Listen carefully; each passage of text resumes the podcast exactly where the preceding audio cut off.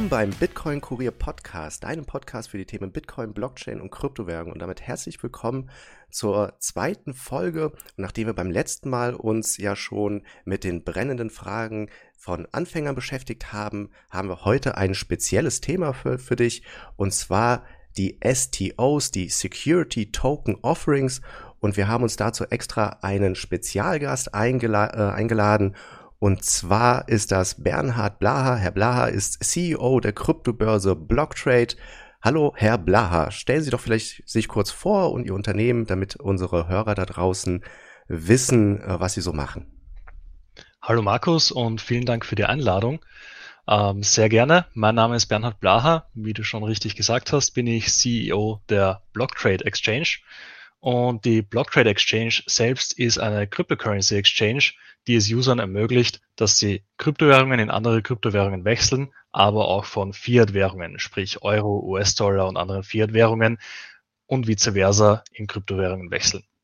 Äh, zu mir selbst vielleicht ein paar Worte. Ich bin mittlerweile privat seit guten sechs Jahren im Bereich unterwegs, also im Bereich Kryptowährungen unterwegs. Habe damals, als äh, bei Ethereum dieses Thema DAO aufgekommen ist, das erste Mal meine Aufmerksamkeit dieser Materie gewidmet und habe dort festgestellt, okay, ist recht spannend, sollte ich mir mal im Detail ansehen.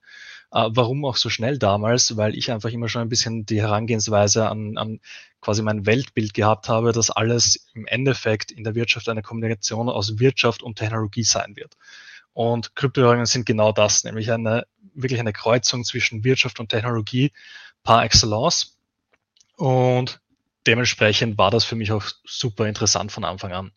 Ich habe mir das dann von 2014 weg angesehen, habe dann 2016 auch begonnen, das Ganze unter, unternehmerisch zu verwerten, indem ich damals den ersten ICO, der von einem Regulator innerhalb der EU quasi abgesegnet wurde, gemacht und habe entsprechend dann auch da ein bisschen das Feld vorangetrieben.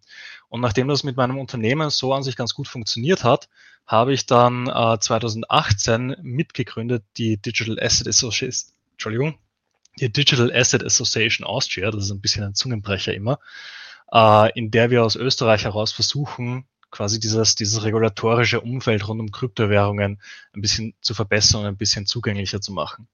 Das heißt, äh, mittlerweile seit sechs Jahren in diesem Feld unterwegs, äh, mittlerweile mit mehreren Projekten darin vertreten und entsprechend habe ich auch schon einige Erfahrungen in dem Feld gesammelt und freue mich, die auch heute mit euch zu teilen, teilen zu können.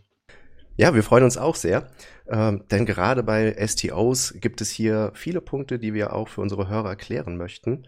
Und ähm, ja, wir nehmen vielleicht mal unsere Hörer auf so eine kleine Zeitreise mit. Im Jahr 2017 kam ja so der große Hype, der Boom der ICOs, der Initial Coin Offerings. Und äh, viele Krypto-Projekte haben dort ihre Projekte finanziert und äh, Geld einsammeln können und bestehen bis heute noch. Und mittlerweile ist sich die Fachpresse eigentlich einig, äh, dass STOs die ICOs ersetzen. Und ähm, Herr Bla, was ist denn charakteristisch an diesen STOs und welche Vorteile bieten sie denn überhaupt? Also wenn ich es jetzt in der, in der Headline zusammenfassen müsste, dann würde ich sagen, einfach gesagt sind STOs die sichereren Offerings im Vergleich zu STOs. Das stimmt jetzt mal mehr und mal weniger. Es kommt nämlich immer wirklich ganz ganz äh, stark aufs Detail an. Sprich, manche, manche Projekte hätte man als STO gar nicht umsetzen können. Äh, manche Projekte andererseits hat man damals mit ICOs noch gar nicht umsetzen können. Das heißt, es hängt wirklich stark davon ab, in welche Jurisdiktion äh, wir arbeiten, welches Projekt das ist, was für Inhalte darin da verborgen sind. Und grundlegend muss man sagen, dass von ICO über STO bis hin zum IPO nicht einfach blind investiert werden darf. Das heißt, man muss sich immer den, das dahinterliegende Element ansehen. Was, was steckt dahinter? Weil im Endeffekt kann ich, kann ich bei einem ICO etwas Grandioses dahinter stehen haben, genauso wie hinter einem STO. Aus meiner Sicht kommt es entsprechend nicht auf das Medium an, über das das gemacht wird, sondern auf die elementaren Details dahinter. Äh, in Summe muss man aber sagen, wenn ich die Möglichkeit hätte, äh, in einen ICO eines Projektes und in einen STO desselben Projektes zu investieren, dann würde ich in jedem Fall den STO vorziehen. Weil grundsätzlich, und das steckt schon ein bisschen im Namen, STO steht ja für Security Token Offering, ähm, habe ich da meistens eine Security dahinter liegen. Und ich glaube, da müssen wir erstmal einen Schritt zurückgehen und sagen, was ist denn eigentlich erst eine Security? Und eine Security in dem Sinne ist ein, ein regulatorischer Begriff. Das heißt, das könnte jetzt, äh, wie, wie das meistens gehandhabt wird, äh, ein Unternehmensanteil oder, oder ein Schuldanteil oder generell eine Art von Finanzinstrument sein, die dahinter liegt. Und was die alle gemeinsam haben, ist, dass sie von den Regulatoren äh, sehr stark beachtet werden und sehr stark teilweise auch reguliert werden. Das heißt, in dem Moment, wo ich bei so einem STO mitmache, der in einem Land gemacht wird, das vielleicht auch eine entsprechende Reputation hat, und da, das sind für mich jetzt eigentlich alle in der Europäischen Union, ähm, dann kann ich davon ausgehen, dass zumindest einige Formalkriterien beachtet werden, äh, dass zumindest äh, jemand eine gewisse Due Diligence gemacht hat, bevor das so hinausgegangen ist, also eine genaue Prüfung von dem, was da hinausgeht, gemacht hat. Und das ist, das ist einfach schon mal ein großer Vorteil gegenüber den ICOs. Und die ICOs, das ist halt damals 2017 und das, das habe ich voll miterlebt auch damals. Das war eine Hysterie, die da stattgefunden hat, wo einfach Projekte hinausgegangen sind und Projekte Geld eingesammelt haben, wo das so einfach nicht der Fall sein hätte sollen. Und das ist auch einfach mit dadurch passiert, dass es nicht ausreichend äh, in, in, äh, Investorenschutz gegeben hat. Und das ist jetzt einfach mit dieser, mit dieser neuen Welle an STOs, die da jetzt so bald kommen wird, äh, ein bisschen besser, weil ich eben vielleicht nicht unbedingt, also das mag ich jetzt gar nicht unterstellen, dass ich, dass ich jetzt die, die Investoren besser gebildet habe, aber ich habe zumindest die Regulatoren, die hier ein bisschen eine Schutzwahl für die Investoren stellen. Und ja, das ist, das ist eben ein ganz großer Unterschied, weil die regulatorischen Hürden hier viel höher liegen. Und von dem her, wie gesagt, das wird, das wird nochmal ein sehr spannender Markt, weil uns das erst helfen wird, diesen, diesen ganzen Markt der Kryptowährungen auch ein bisschen seriöser darzustellen, als das 2017 war, wo dann regelmäßig die Vergleiche mit, äh, man kann sich vielleicht noch erinnern, Tulpen, Zwiebeln und ähnlichen Themen gekommen sind. Äh, ich hoffe, dass das damit jetzt ein bisschen mehr der Vergangenheit angehören wird. Sie haben ähm, eben angesprochen, dass äh, ja viele Unternehmen damals auf dem Markt äh, geströmt sind. Wenn ich jetzt mal so die die Meldungen in Bezug auf äh, nicht jetzt Projekte, die unmittelbar ein STO oder ICO planen, sondern ähm, in Hinblick auf Kryptowährungen, respektive Blockchains äh, betrachte, die ähm, ja, also STOs so ein bisschen ähm, für sich als Thema besetzen wollen. Hat äh, 2019 zum Beispiel Tesos ähm, herausgestochen mit ähm, Meldungen, ähm, Dalma Capital, ähm, Alliance Investments, ähm, Partner von T-Zero. Da ging es darum, zum Beispiel Immobilien zu tokenisieren. Welche, welche Blockchain macht das Rennen? Es scheint ja irgendwie so zu sein, dass, dass jeder irgendwie da so an dieses Thema ran will. Und ähm, ja, also was denken Sie? Welche, äh, gibt, gibt es sowas wie eine optimale Plattform? Ähm, ich, ich würde nicht sagen, dass es eine optimale Plattform gibt, aber was ich ganz klar beantworten kann, ist, äh, oder nicht wirklich beantworten kann, aber wozu ich ganz klar etwas sagen kann, ist, welche Blockchain macht das Rennen? Äh, es wird nämlich einen ganz klaren Gewinner geben in diesem Rennen um die führende Blockchain und das ist der Konsument. Weil was wir, was wir auf so vielen Märkten sehen, ist äh, das Wettbewerb in einem hochinnovativen Bereich, der einfach sehr schnell sich dreht und wo sehr schnell viele Entwicklungen kommen, äh, dass wir dann im Endeffekt immer einen Player haben oder auch mehrere Player. Der Markt ist in dem Fall absolut groß genug für mehrere Player, äh, die alle positiven Entwicklungen konsolidieren und die dann dem Konsumenten zugänglich machen. Genau das erwarte ich auch hier. Also es, es wird ja teilweise wirklich schon religiös darum gekämpft, welche Blockchain-Technologie jetzt die bessere ist. Und ist es der ein bisschen höhere Transaktionsdurchsatz? Ist es der ein bisschen geringere Stromverbrauch? Äh, ist es ein, ein bisschen eine bessere Privacy? Äh, und ja, all, all die Argumente und all das ist natürlich wichtig. Und ich finde es auch super, dass es da so viele verschiedene Herangehensweisen gibt. Und natürlich, ich bin überzeugt davon, dass die eine oder andere da vielleicht dann über die nächsten Jahre komplett wieder rausfallen wird, weil sie sich einfach nicht durchsetzen kann. Aber in Summe kann es eigentlich nur gut sein, wenn, wenn hier jetzt einfach ganz viele Player miteinander daran arbeiten, äh, diese Technologie, diese Basistechnologie auch weiterzutreiben und weiterzuentwickeln.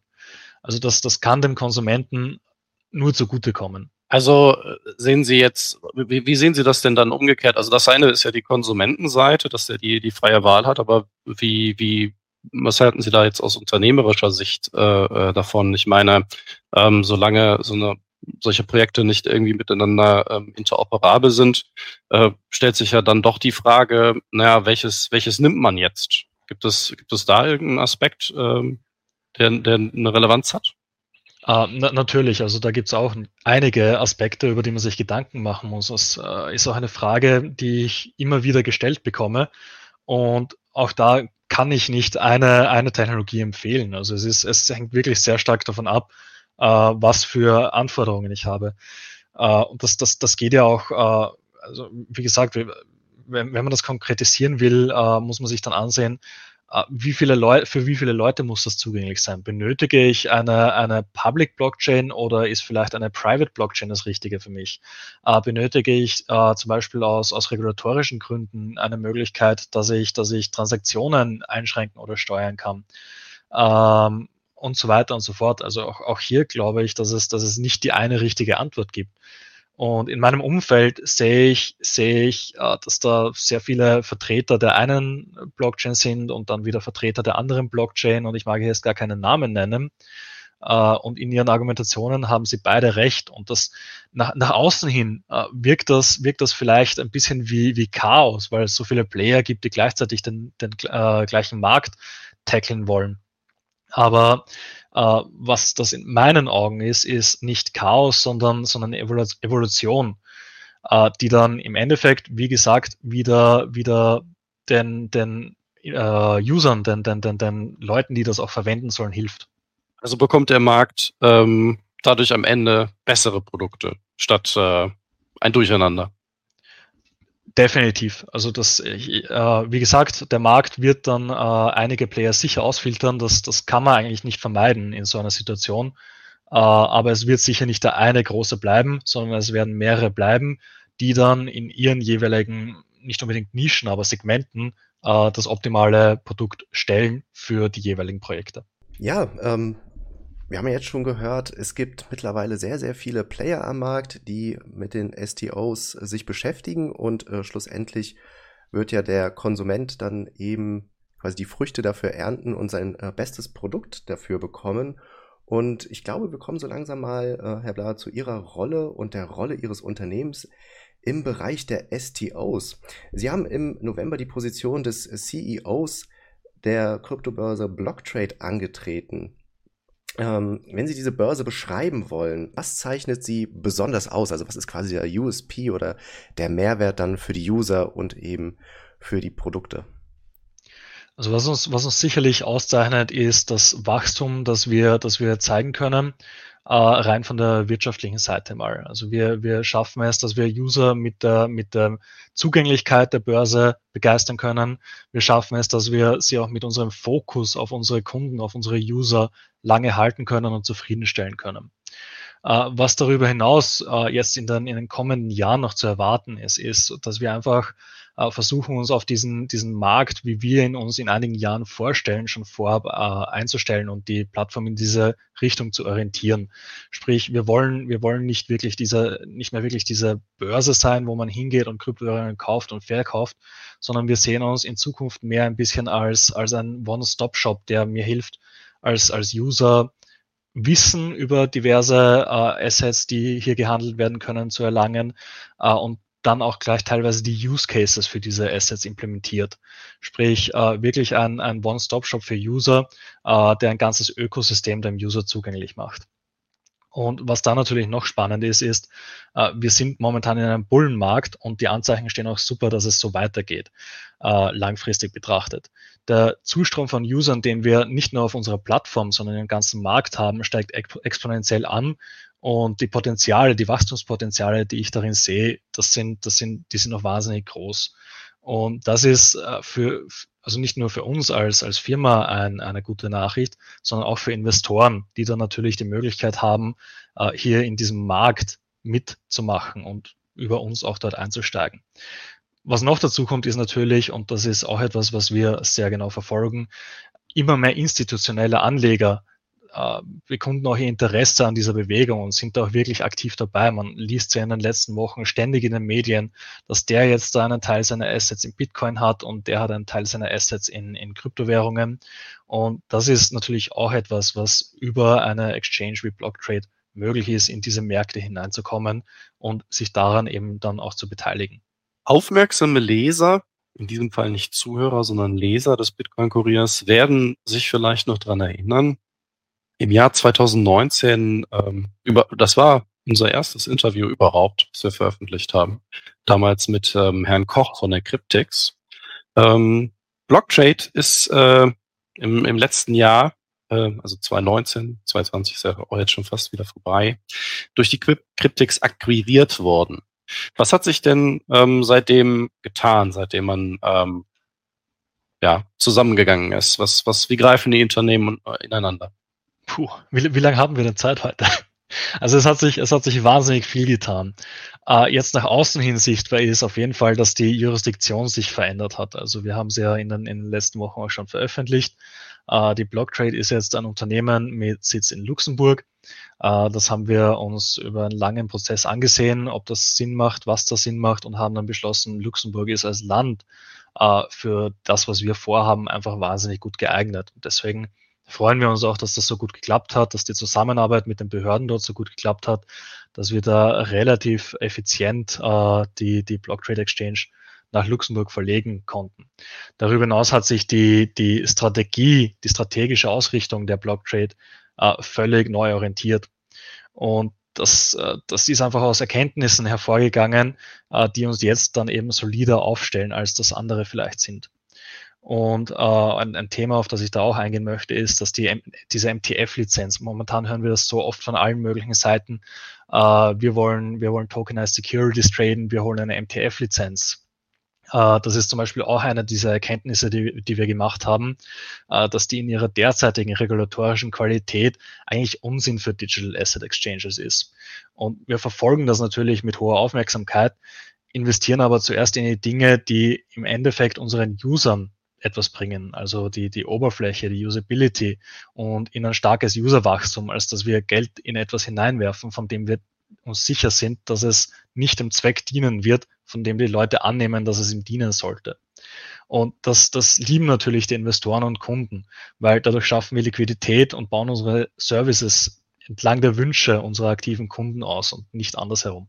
Ja, ähm, kommen wir vielleicht zu etwas, äh, oder kommen wir jetzt zu etwas, was sehr, sehr spannend ist. Und zwar steht ja auch Ihr erstes STO an. Äh, können Sie uns vielleicht da schon mal einen kleinen Einblick geben, so den ersten Wasserstand, äh, worauf wir uns freuen können und, und vielleicht schon in welcher Phase sich das Projekt befindet? Ähm, ja, was ich, was ich sofort sagen darf, ist, dass wir keinen STO in dem Sinne machen, sondern ein Security Offering, in dem wir Class B Shares anstatt der Token ausgeben. Äh, das heißt, wir, wir bleiben handelbar, aber die Tokenisierung wird erst nachvollzogen, wenn der Regulator dafür eine sichere und einfache Möglichkeit bietet. Das ist auch so eine Erkenntnis, die wir in den letzten Monaten hatten. Das ist derzeit einfach noch zu unsicher äh, und zu unklar, was da jetzt von Regulatoren erwartet wird, speziell im Hinblick auf aktuelle Äußerungen und Veröffentlichungen der EU-Kommission, als dass wir da jetzt schon reingehen wollten, weil wir einfach auch eine Risikoabwägung hier gemacht haben. Ähm, das heißt, äh, momentan sprechen wir immer noch von einem äh, Security Offering. Aktuell äh, bearbeiten wir mit dem, mit dem Regulator in Luxemburg, das ist die CSSF, unseren Prospekt. Und das ist ein wahnsinnig spannender Prozess, weil da auch einfach sehr viel neu erarbeitet werden muss, sehr viele Learnings auf beiden Seiten passieren. Und man glaubt kaum, wie viele Mannjahre und wie viel Know-how in diese paar Seiten Papier fließt, die wir da dann veröffentlichen werden, äh, bevor wir den Investoren überhaupt ein Angebot unterbreiten dürfen. Äh, das Schöne ist aber, und das freue ich mich jetzt auch äh, sagen zu dürfen, dass wir da jetzt wirklich in einem ganz finalen Abschnitt dieses Prozesses sind und wirklich nur noch einige Tage haben, bis wir damit dann auch schon starten können. Wir haben nun ähm, ein bisschen was über STOs erfahren, auch ähm, darüber, wie Ihr eigenes Unternehmen mit dem Thema verknüpft ist und ähm, ja, die Zukunftspläne, die Sie da haben. Aber kommen wir nochmal ähm, vielleicht kurz zurück auf äh, die ICOs und im Rückgriff auf die Fehler des Marktes. ähm, die damals stattgefunden haben. Sie hatten es auch ähm, zu Beginn, glaube ich, schon angesprochen. Ähm, jetzt haben wir zwar STOs, die, naja, sagen wir mal, ähm, vielleicht nicht mit dem, mit dem gleichen Hype verbunden sind, aber Zug um Zug ähm, immer mehr auf dem, auf dem Markt irgendwie an, an so konkretisiert werden, Gestalt annehmen. Und ähm, gleichzeitig sieht es aber irgendwie so aus, als wären die ICOs nicht so wirklich komplett gestorben, sondern ähm, naja, letzten Endes in, in, in Decentralized Finance ähm, finden ganz, ganz ähnliche Modelle statt. Ähm, wir hatten vor einigen Monaten auch ähm, Jungs von DAO Maker im Interview und ähm, die haben auch irgendwie ein ganz anderes Konzept von ICO und sagen ganz klar, nein, die Utility Token sind nicht tot, das hat immer noch seinen Sinn und Zweck. Wollen ICOs und SDOs überhaupt das Gleiche? Ist das, äh, man macht immer den Vergleich, aber ist das überhaupt vergleichbar? Ähm, ja, also grundsätzlich muss ich sagen, ich, ich schließe mich dieser, dieser Meinung von DAO Maker absolut an. Also Utility Tokens sind sicher nicht tot. Im Gegenteil, Utility Tokens sind da, um eine Utility zu, zu repräsentieren, äh, während Security Tokens da sind, um eine Security zu repräsentieren. Und das ist, äh, wie auch schon vorhin gesagt, es sind einfach zwei ganz unterschiedliche Themen und beide haben ihre absolute Daseinsberechtigung und beide sind großartig und ich bin begeistert von beiden. Das muss ich, muss ich auch ganz ehrlich sagen. Also wenn ich hier wenn ich jetzt viel von, von Security Tokens rede, dann heißt das auf keinen Fall, dass die Utility Tokens tot wären oder dass das äh, ICOs jetzt tot wären. Ähm, es ist halt wie so oft, es sind, äh, es, es, es, es ist nicht alles schwarz-weiß, sondern man muss auch die Grautöne dazwischen betrachten. Und äh, ich finde die DeFi-Entwicklung auf der einen Seite super spannend, weil es für mich einfach einer der großen Use Cases von Blockchain-Technologie sein kann. Ähm, auf der anderen Seite, und das, das sehen wir jetzt auch über die letzten Wochen schon wieder sehr stark, ist das natürlich wieder eine Tür, die, die wir geöffnet haben, äh, wo Betrüger sich hineinsetzen können, wo, wo Leute zum Beispiel, äh, und auch hier mag ich jetzt wieder keine Names droppen, aber wo, wo Unternehmen hergehen und einen Service anbieten, das äh, vielleicht schlechter ist oder äh, einfach nur kopiert ist von einem anderen guten Service und damit dann aber von äh, Investoren oder Spekulanten, die sich vielleicht nicht intensiv darüber informieren, äh, Geld einsammeln und dann äh, quasi mit diesem Geld wieder einfach ihre eigenen privaten Spielchen betreiben.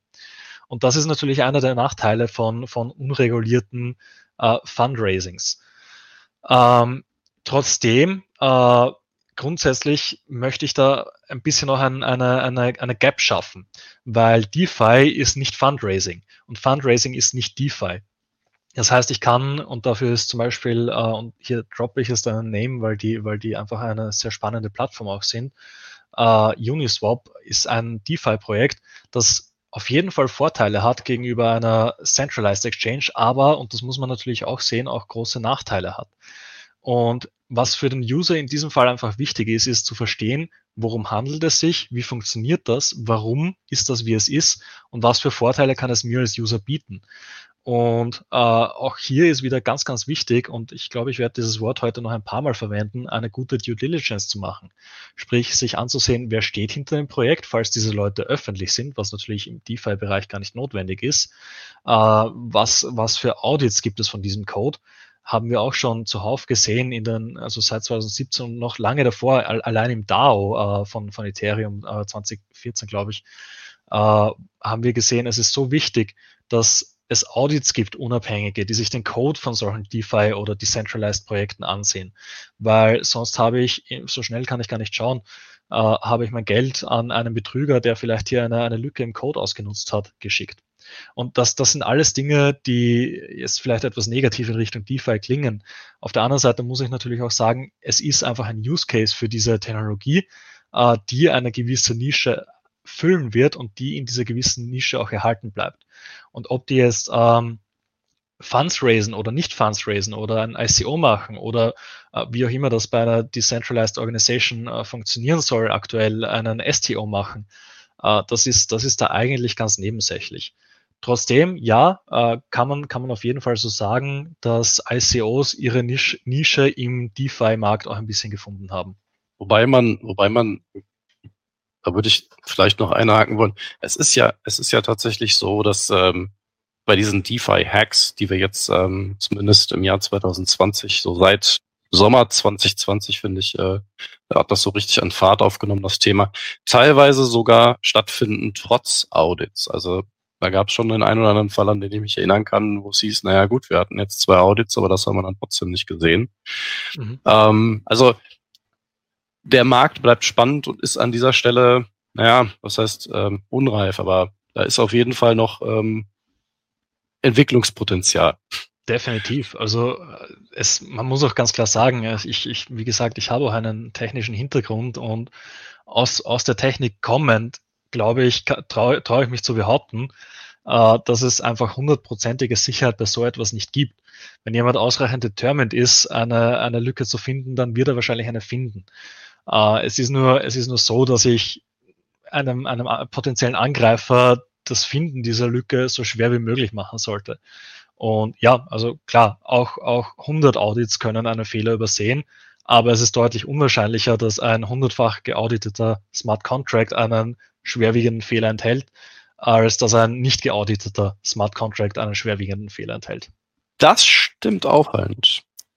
Wir haben ähm, eben den Unterschied ein bisschen äh, betont. Ähm, SDOs, regulierte äh, Produkte, ICOs, und was damit zusammenhängt, überwiegend unregulierte Produkte.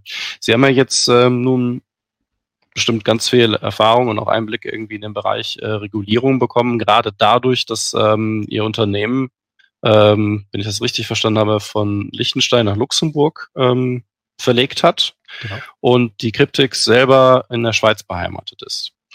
Wie schätzen Sie denn die ähm, unterschiedlichen Rahmenbedingungen ein? Wo, wo, liegen, wo liegen da so die Stärken der, der einzelnen äh, Länder und der Regulatoren oder vielleicht auch die Unterschiede? Gibt es, gibt es, wenn Sie da einen Vergleich ziehen würden, irgendwas, was sich da so herauskristallisiert? Ähm, auch hier wieder, es, es tut mir leid, dass ich, die, dass ich diese, diesen, diese Aussage heute so oft bemühe, äh, aber auch hier kommt es wieder auf, aufs Detail ein bisschen an.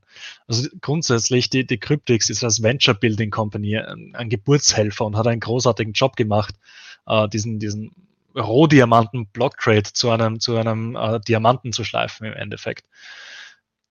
Was jetzt passiert ist, äh, dass wir dem Ganzen eine, eine entsprechende Fassung geben und das machen wir in Luxemburg. Und insofern ist die Jurisdiktion Schweiz für uns nicht wirklich relevant, weil wir wirklich ausschließlich in Luxemburg agieren und auch stolz sind, einen Regulator im Rücken zu haben, der ein öffentliches Commitment abgibt, die Krypto-Businesses kompetent in die Zukunft zu begleiten.